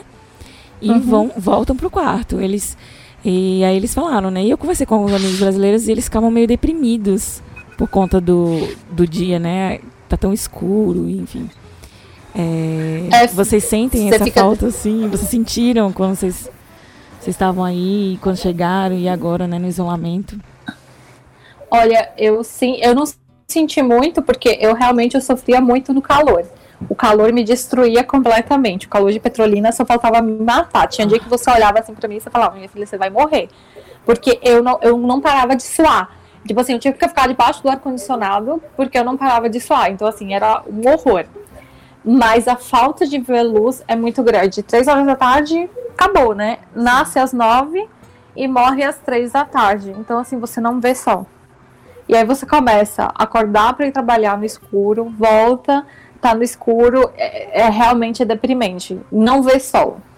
É, para mim também essa questão do verão, do inverno não faz tanto, tanto, tanto, tão mal quanto a falta de luz, assim. Eu acho que a falta de sol te deixa muito mais depressivo, você fica com é, muito mais cansado, muito mais fácil. Eu trabalho na frente do computador o dia inteiro, então assim, é muito cansativo a luz artificial, e aí, né, tem que usar ainda muito mais durante esses, esses períodos que são mais escuros. E a questão que vem depois é queda de cabelo, tem, assim, é, são várias questões é, de saúde que também agravam por conta da falta de luz, né? Então, assim, eu tenho lembranças do Rio de Janeiro, das férias, e eu lembro de tudo muito ensolarado, mas é porque eu acho que aqui a gente não tem sol, então, assim, é, tudo que remete à luz, à praia, remete ao Brasil, é, é, são lembranças boas. Até eu estava conversando hoje com meu marido, ele falou: Nossa, que falta me faz. Ele, ele quer muito ir morar, ficar uns seis meses no Rio, por exemplo. Nossa, sonho dele. então, assim, é difícil. A, a, vida na Europa é uma vida muito boa na questão de educação, na questão de economia em si e de é, seriedade com o ser humano. As pessoas são levadas né? a sério, né? Tudo mais. A gente tem essa questão que realmente eu escolhi para mim, foi uma escolha. Eu quis vir para um lugar que tivesse esse, esse estilo de vida, mas a falta do nosso humor brasileiro e o nosso sol realmente pesa às vezes. Então, é difícil. Ai, pesa mesmo. Eu sinto falta. Ale, inclusive, você tem família em Honduras, né? Tu sabe como Sim. está a situação? Ai, gente, país? a situação tá bem complicada. Inclusive, tive notícias que um tio meu tá internado, né, por causa do Covid. E a situação é crítica, né? Porque assim como o Brasil é um país muito muito mais, aliás, é um país muito mais pobre, com muito mais problemas, que também não tem união política, né? é, a gente vê o desgoverno dos países latino-americanos completos, a, a, população abandonada. Assim, se você vê, é, é um desastre. Então, assim, a gente pede para os familiares ficarem em casa, tentarem se proteger, mas é o que eles podem, o que você pode fazer, porque auxílio do governo provavelmente não chega, ou não vai chegar. É, até só fazendo um, um adendo naquela questão que vocês falaram sobre o Brasil, por que o brasileiro não leva a sério né, a questão do Covid e tudo mais. É, uma coisa que vocês falaram que é muito importante pontuar é que a gente realmente não viveu um problema é, em que há escassez ou que há uma guerra e tudo mais muito próxima ou muito é, geral, como aqui na Europa eles têm vivido há, há séculos. Mas também é, no Brasil, acho que acredito que o povo não tenha levado a sério, porque tudo é, foi muito, muito, assim, muito distante, era da China, depois foi para lá para Europa, e depois foi para os Estados Unidos. No Brasil nunca chega. E é, outra coisa, no Brasil não há testes suficientes para saber quantas pessoas estão sendo infectadas. Em países, por exemplo, é, africanos é, ou países da América Central, onde há realmente a falta né, de, de acesso à população aos testes, não está sendo divulgado o número real de infectados por conta disso. Então, há uma, digamos assim, uma diminuição né, na gravidade do caso, porque as pessoas não têm acesso à situação real. Então, aqui, por exemplo, na França, já são mais de 106 mil casos. Vocês acreditam realmente que em Joinville não haverá? né? É uma questão assim, é porque a gente não Sim. tem acesso no Brasil aos testes. É só por isso. E ontem eu estava até assistindo, eu tenho que assistir pelo menos ou algum jornal brasileiro por dia para assim ter uma interação é, com o português e tudo mais que eu, né, eu gosto muito da nossa língua. Então, eu não falo com ninguém aqui, então assim, é o jeito. E eu estava assistindo um jornal em que é, eles estavam mostrando que a, tem gente morrendo sem ter atestado de óbito correto. Bom, uhum. por exemplo, né, a atestação é, de falecimento por conta do Covid-19, porque realmente eles não têm teste, eles não têm como fazer esse teste. Então, assim, vai morrer muita gente do nada, vai ser tipo mágica, vai ser tipo um arrebatamento e ninguém vai saber por quê. E é por conta do Covid. Então, assim, o povo não tá se alertando porque realmente eles não têm acesso a esse número. E eu vi muitas pessoas, até no meu Instagram, lá em Balneário Camboriú, assim, ah, eu tô saindo, eu tô fazendo o máximo que eu posso para conseguir é, é, ser infectada por esse Covid e não sou. Que história é essa do governo? Eu acredito que seja mentira e tudo mais. E, gente, é uma utopia, Nossa. assim. O povo tá vivendo, acho que em uma bolha. Eles realmente ou não leem ou não, não têm acesso não. à informação correta. Não é possível. Não, é maldade, eu acho né? o seguinte: acesso tem, eles estão uhum. vivendo de uma neurose. Eu, eu só Sim. posso pensar nisso, porque não faz sentido é, você ter todas as informações disponíveis. É, todo mundo fala, o mundo inteiro sofrendo com isso, tá? Porque não é possível que ninguém tenha ouvido falar que teve um problema na Europa, teve um, tem o mesmo problema na China, na Ásia, nos Estados Unidos. E ah, no Brasil, isso tudo é para derrubar o nosso governo. Cara, mas é isso, pesou muito. Imagine só, o maior líder político do país falar que realmente é histeria coletiva, que a mídia, que não assistam Globo, etc. Então pesou muito, gente. Eu escuto assim, então é uma realidade muito próxima da minha. Escutar as pessoas falarem que é um ataque comunista e realmente elas acreditam, acreditam fielmente nisso. Acho que, até e é mentira. Né? E outra coisa, é, acho Ficar que foi negando. semana passada, o Ministério da Saúde, uma das medidas assim para realmente diminuir essas subnotificações foi é, incluir nos dados é, da Covid-19 uhum. É, mortes decorrentes de síndrome respiratória aguda. Então, quem é, morrer, né, e, e no, no óbito lá no lado tiver síndrome respiratória aguda, já vai entrar nos dados da Covid-19. Não, é o correto, já que não tem teste para todo mundo. Sim. A minha cidade natal tem cerca de 70 mil habitantes. Hoje, quinta-feira, dia 16, tem seis testes.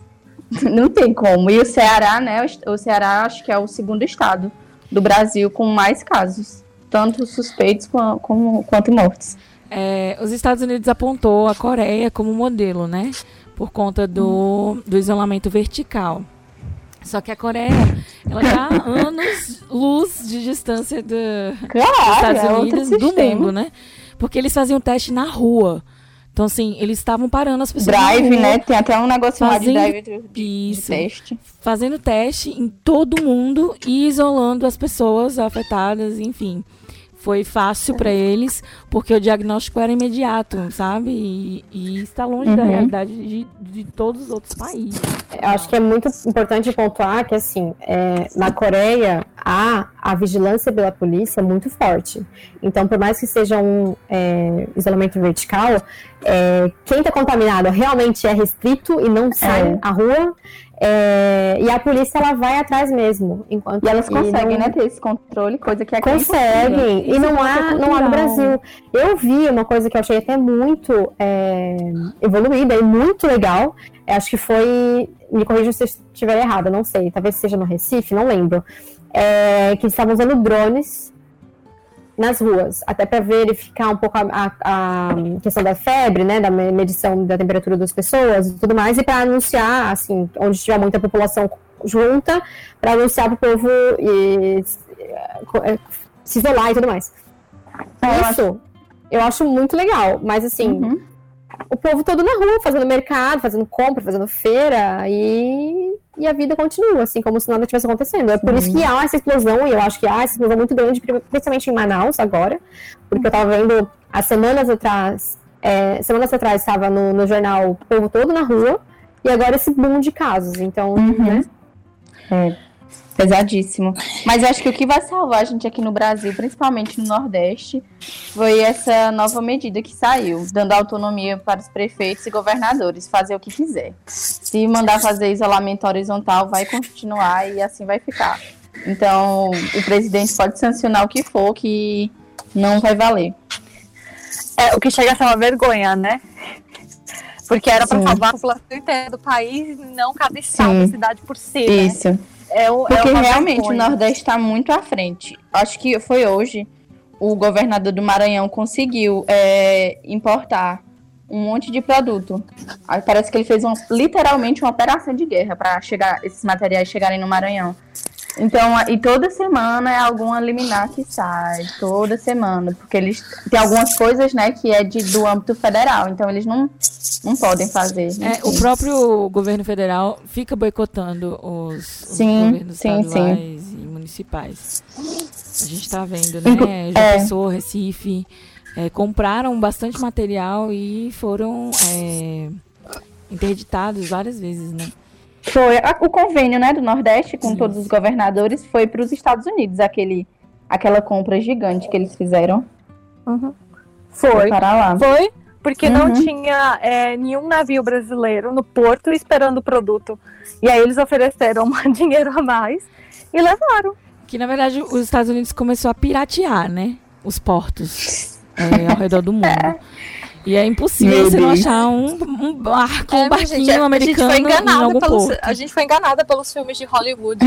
né? Sim, que eles salvariam eles o falam que mundo. tudo é mentira, que os americanos vão salvar a gente, é pura ilusão. Eles são os primeiros a matar pra ter os deles, né? E lá a situação tá muito feia, né? Eu acho que é o segundo país, salvo engano, com mais casos. É, é, hoje é. É. o epicentro, né? E eu acho que é, consequência também do- dos discursos que, que Trump teve no início. Era muito Acho que similar. agora ele diminuiu Inclusive, um Bolsonaro pouco, copiava, né? É, Ele, ele diminuiu o discurso dele, mas tem uma amiga em Chicago que ela fala que tá tudo normal Chicago. meu Deus. E tá, é, então tem, tem que fazer quarentena e tal, mas tá basicamente normal. Você ainda consegue fazer muita coisa. Então, assim, é, mas eu tenho uma tia que tá no interior da Geórgia e fala que eles não chegam nem perto da janela comendo. Então, Americano é um pouco Depende neurótico também, né? Se generalizar. é, a né, gente tem os dois tipos, né? Um que não liga pra nada e não vai fazer nada. E tá tudo bem. É. Ou um neurótico que tem um estoque. E literalmente eles têm um estoque dentro de casa. E os produtos lá não tem vencimento. Tem produto que é tipo assim, pra cinco anos. Não. Conservante porque te quero, né? Então, assim, a gente tem os dois tipos. E aí o que, que tá acontecendo é o seguinte: Nova York tá fechada. Porque tá infectada, tá demais, o sistema tá colapsando. Eu estou fazendo e valas, aí as né? outras cidades. Hã? Estou enterrando é, coletivamente os corpos. Meu Deus.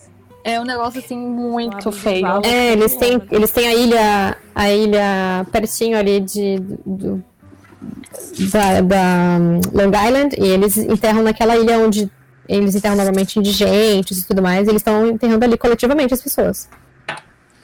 Exato. Tá bem, bem complicada. Mas há uma coisa que, assim, é, talvez no Brasil não, não haja tanto. Talvez no Brasil a gente tenha um outro problema, que na Europa e na, Fran- na, nos Estados Unidos a gente tenha um problema específico, que é a questão da superioridade. Aqui na França a gente teve muitas pessoas, mas assim, muitos amigos, familiares, é, muitas pessoas mesmo que negavam a questão da- do Covid no começo e falavam, não, a gente não vai, não vai ter problema e tudo mais, por conta dessa questão de superioridade é, que eles acreditam que eles têm. Na questão de superioridade, na questão do, do sistema de saúde, na questão da economia, na questão da, né, de tudo. E quando chegou, aí, aí eles ativaram aquele modo, né, pós a guerra, que aí teve racionamento e tudo mais, todo mundo teve que se virar. Aí eles acionaram esse modo de novo, aí todo mundo entrou no clima, e aí tá todo mundo ok agora, tá todo mundo entendendo o que se passa. Nos Estados Unidos, eu acredito que seja a mesma coisa. A gente não tem esse problema no Brasil, porque, né, a gente não tem essa questão de superioridade econômica, intelectual e tudo mais. Então, a gente não, não enfrenta esse problema. Mas nos Estados Unidos eu acredito que seja a mesma coisa, e por isso que tem tantos casos, porque é, há, há essa, digamos, essa mentalidade meio que geral em que há essa superioridade é, econômica, financeira e intelectual, enfim. Ah, eu acho então que todo mundo tem. nega. Eu acho que aqui tem, inclusive, essa, o que ele citou, que nos fins de semana, né? As pessoas saem às ruas. No caso do Brasil, são as pessoas que têm mais condições que fazem isso. O primeiro, alguém me corrija, Lid, acho que você até comentou no episódio passado. O primeiro caso no Brasil foi de uma empregada doméstica, né? É, foi foi um você que casal, comentou. um casal, inclusive, de gente famosa, né? Que é, eles, eles estavam doentes, contaminados, e proibiram da empregada é, ficar em casa. Então ela tinha que trabalhar de qualquer forma. Gente, isso é caso do Ministério Público punir essas pessoas com homicídio culposo. Porque se você tá com uma doença infecciosa e você obriga alguém a trabalhar pra você, é homicídio. É, mas acontece é, muito, assim, tanto essa- é que teve muita denúncia, pública, tipo, é. de gente rica no Instagram falando, ah, estamos em casa e tudo. ir atrás, enfim, uma pessoa trabalhando para eles. Essas lives, inclusive, foram também teve bastante re- repercussão. Se é para ficar em casa, não tem que ter ninguém, né? Enfim, é. e uma equipe gigante por trás. Filmando, É- é muito gravando, louco, é muito louco. Luzes, né? Som. Isso. É, Ontem eu tava conversando com uma amiga da minha mãe, que ela é caixa de supermercado. Ela falou que os gerentes dos supermercados, enfim, tentam conscientizar, é polícia o tempo todo na porta do supermercado. Mas o maior problema são as pessoas. Ela disse que, que, as- que tem algumas pessoas que chegam a tossir na cara dela, enfim. Não respeitam de jeito nenhum. Meu Deus. Nossa, Gente, aqui eles colocaram uma placa de acrílico. É, no mercado Você não- também. E, por exemplo, você vai na farmácia, eles têm uma placa de acrílico, só tem um buraquinho para você digitar ou colocar teu cartão. E aí você tem que gritar para atendente pegar as coisas na farmácia para você e ela te entrega por uma caixinha. Certíssimo, deveriam aderir aqui no Brasil.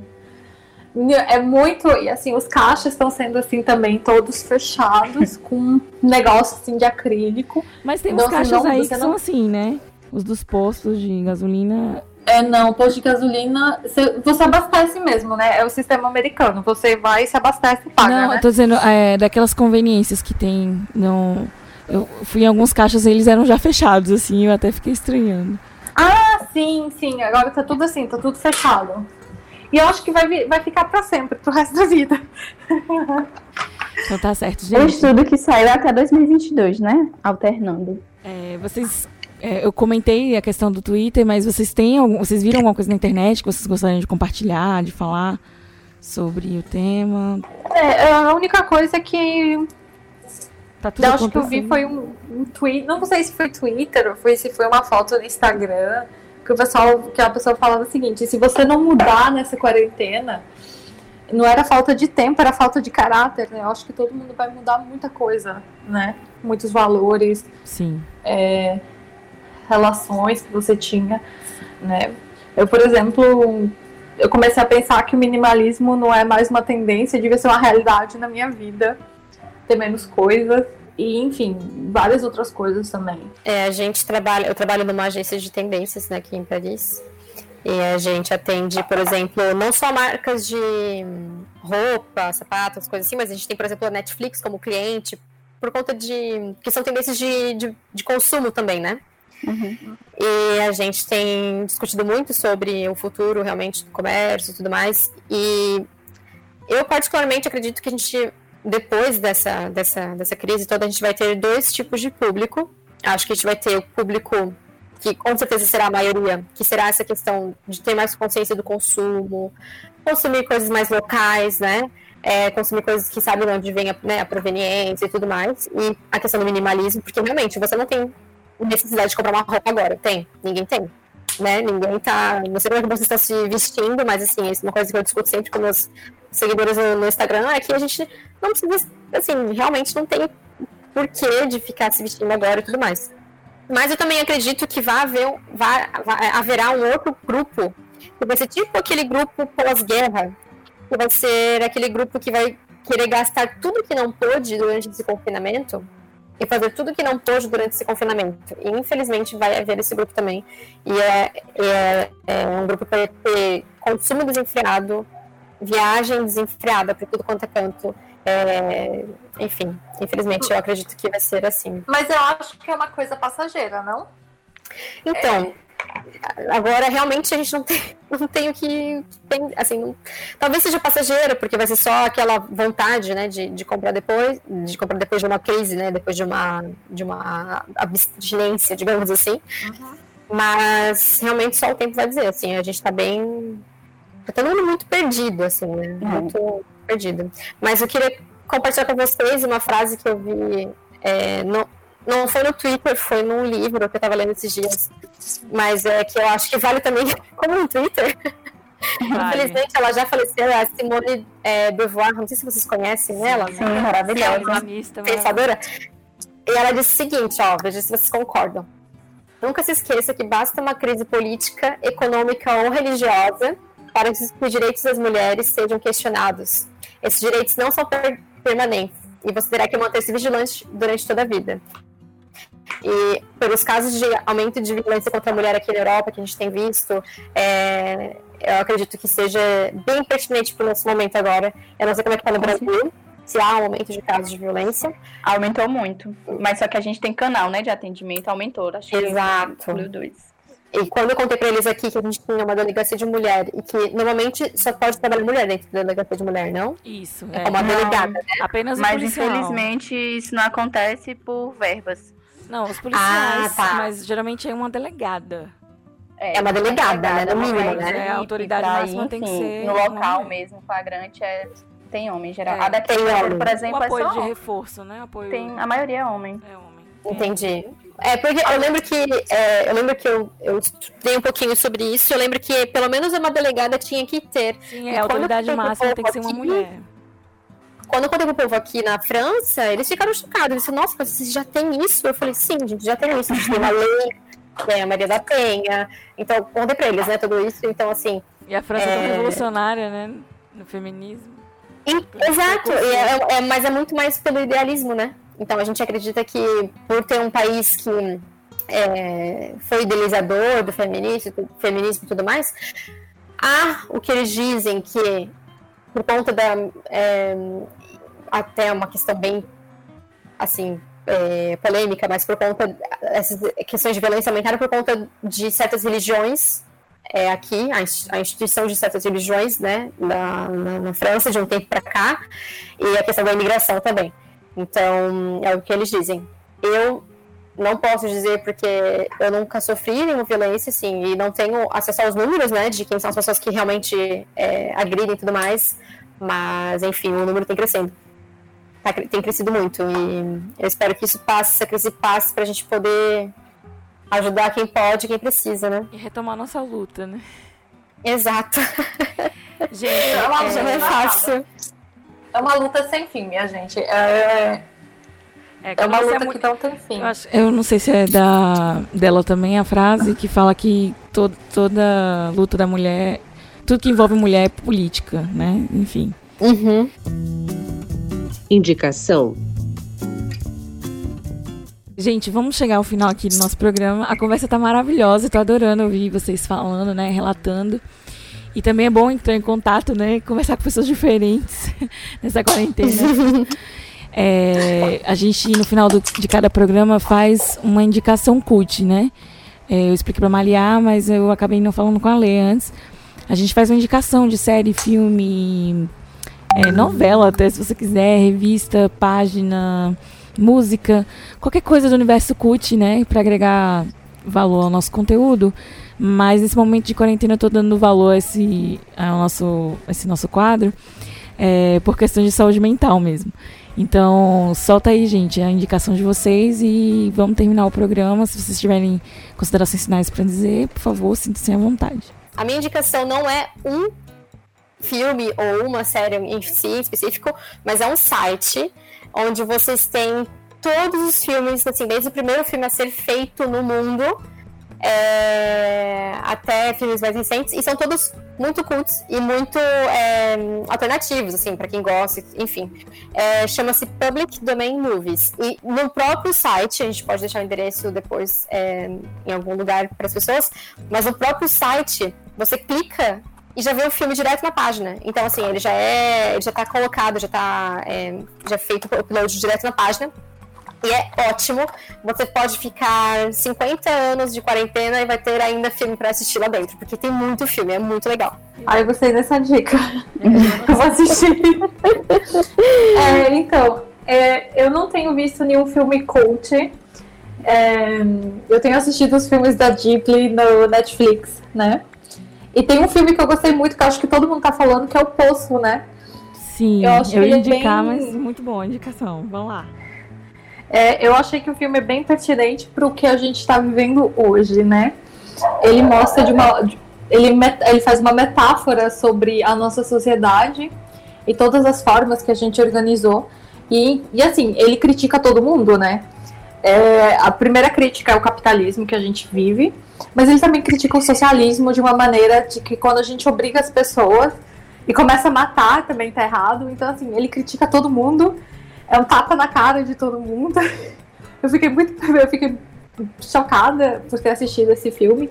E foi aí que eu comecei a pensar realmente como eu que, que eu queria de sociedade quando eu saísse da quarentena e o que é que eu vou fazer por ela, né? Sim. Então, assim, Legal. eu acho que vale a pena, porque ele mostra que a gente não tem solução para os problemas. Os, o tudo que a gente conhece é, não funciona. Então a gente tem que pensar fora da caixa. A gente tem que sair. A gente tem que pensar no coletivo, né? Sim, e, e também tem que pensar é, na instrução, né? A gente não pode obrigar as pessoas. Eu gravei até um IGTV, né, por conta da discussão desse filme. E aí, é, que o ponto-chave, né, que seria a solida- solidariedade a ser discutida, né? Em É todas a as solidariedade espontânea, né? É, em todas as classes, em todas as situações, é, o ponto-chave, eu acredito, né, que tenha sido a solidariedade. Solidariedade, perdão. Com certeza. E aí, pessoal, mas Jai, quer indicar alguma Pronto, coisa aí? é. Minha primeira dica é o filme A História da Eternidade. Ele o, foi liberado o link do filme. E aí, quem quiser conferir, pode procurar no Instagram a História da Inter- a Eternidade, que tá no link. O link tá disponível na bio. É um filme incrível, de um cineasta pernambucano, o Camilo Cavalcante. E o filme se passa no sertão. Ele é bem literário, assim, mas é muito bom, muito bom, muito bom. É literalmente sobre a alma do sertão. É incrível. Por favor, assistam esse filme. Acho que ninguém pode morrer sem antes assistir, assi- assistir esse, não assistir esse filme. E minha segunda dica é para as pessoas consumirem literatura. Eu acho que no momento que a gente está vivendo, realmente é muito difícil. Por mais que gente- nós sejamos privilegiadas de esta- poder estar em casa e ter o que comer, enfim, é, não ficar tão preocupada com essas questões, pelo menos por esses meses. É, mas é- mesmo assim é difícil para a gente. Enfim. Então acho que a literatura pode ser um, um grande aliado durante esse período. Ótimo. Ela é durante a vida, né? Sim, sim. Eu acho que se torna indispensável agora. A minha indicação, eu ia fazer duas indicações. Ia ser o Poço, né? Que a Lê indicou. Ótimo. E a outra indicação que eu vou dar, que eu tenho dado bastante também no no meu Instagram pessoal, é o filme O Quarto do Jack. Quarto de Jack, eu acho. É, Nossa, esse filme é pesadíssimo. esse filme é muito pesado, mas ele leva várias reflexões sobre a vida, né? E, e, enfim, o que chama- me chama mais atenção na- nesse filme é a saudade que o Jack tem do quarto, né? E eu, eu, eu tô indicando esse filme porque eu gostaria que as pessoas tivessem, é, pós-quarentena, uma mentalidade diferente. Repensasse, refletisse, né? Sobre, sobre nossas questões pessoais, os nossos ambientes e, e as oportunidades, né? Enfim. É, é isso, era essa a minha indicação. E chegamos ao final de mais um programa. É, muito obrigada, meninas, por participarem, por toparem, né? É, Sim, um- foi ótimo. um Muito obrigada. tempinho do dia de vocês aí, da- dessa quarentena, pra gente conversar sobre a situação de vocês é, nesse momento. É, vocês estão longe de casa, né? E deve ser ainda mais difícil estar longe dos familiares de vocês. É, mais força aí e logo tudo vai ficar bem. Com fé em Deus e, e enfim. É, Estamos aqui, inclusive. mo- é, mo- motiva- motivar, né? A gente tem que continuar com nossos pensamentos positivos diariamente. Que todos vamos sair bem dessa. E o Arretadas, ele faz parte da família de podcasts do Historiante. O Arretadas é um podcast com vozes femininas e olhares femininos sobre assuntos sociais. É, se você que está ouvindo a gente, é, gostar do nosso projeto ou for ouvinte do Historiante é, e gostaria de participar e, e ajudar o nosso projeto né, a crescer, é, tornando-se um apoiador, acesse o apoia.se barra o historiante e veja as condições né, que você pode é, participar e ajudar no nosso projeto. Os benefícios dos nossos apoiadores é o grupo secreto no, no Facebook, onde a gente pode discutir sobre temas a serem feitos é, nos podcasts. E nós tamo, também temos conteúdo é, exclusivo para os nossos apoiadores. E é isso aí, gente. É, Obrigado mais uma vez às meninas convidadas, a Jaiane, né, sempre presente. E um salve a Bianca, que hoje, infelizmente, é, não pode estar aqui com a gente. É, por erro meu mesmo. Mas enfim. É, obrigada e até a próxima. Espero que a gente possa conversar mais é, sobre outros temas e vocês é, novamente retornem ao nosso programa. Então é isso. Tchau, gente. Vamos Obrigada a você. Tchau, ah, gente. Muito obrigada. Até Então tá bom, gente. Tchauzinho. Vou parar Tchau, beijo. Obrigada, beijo, gente. Tchau.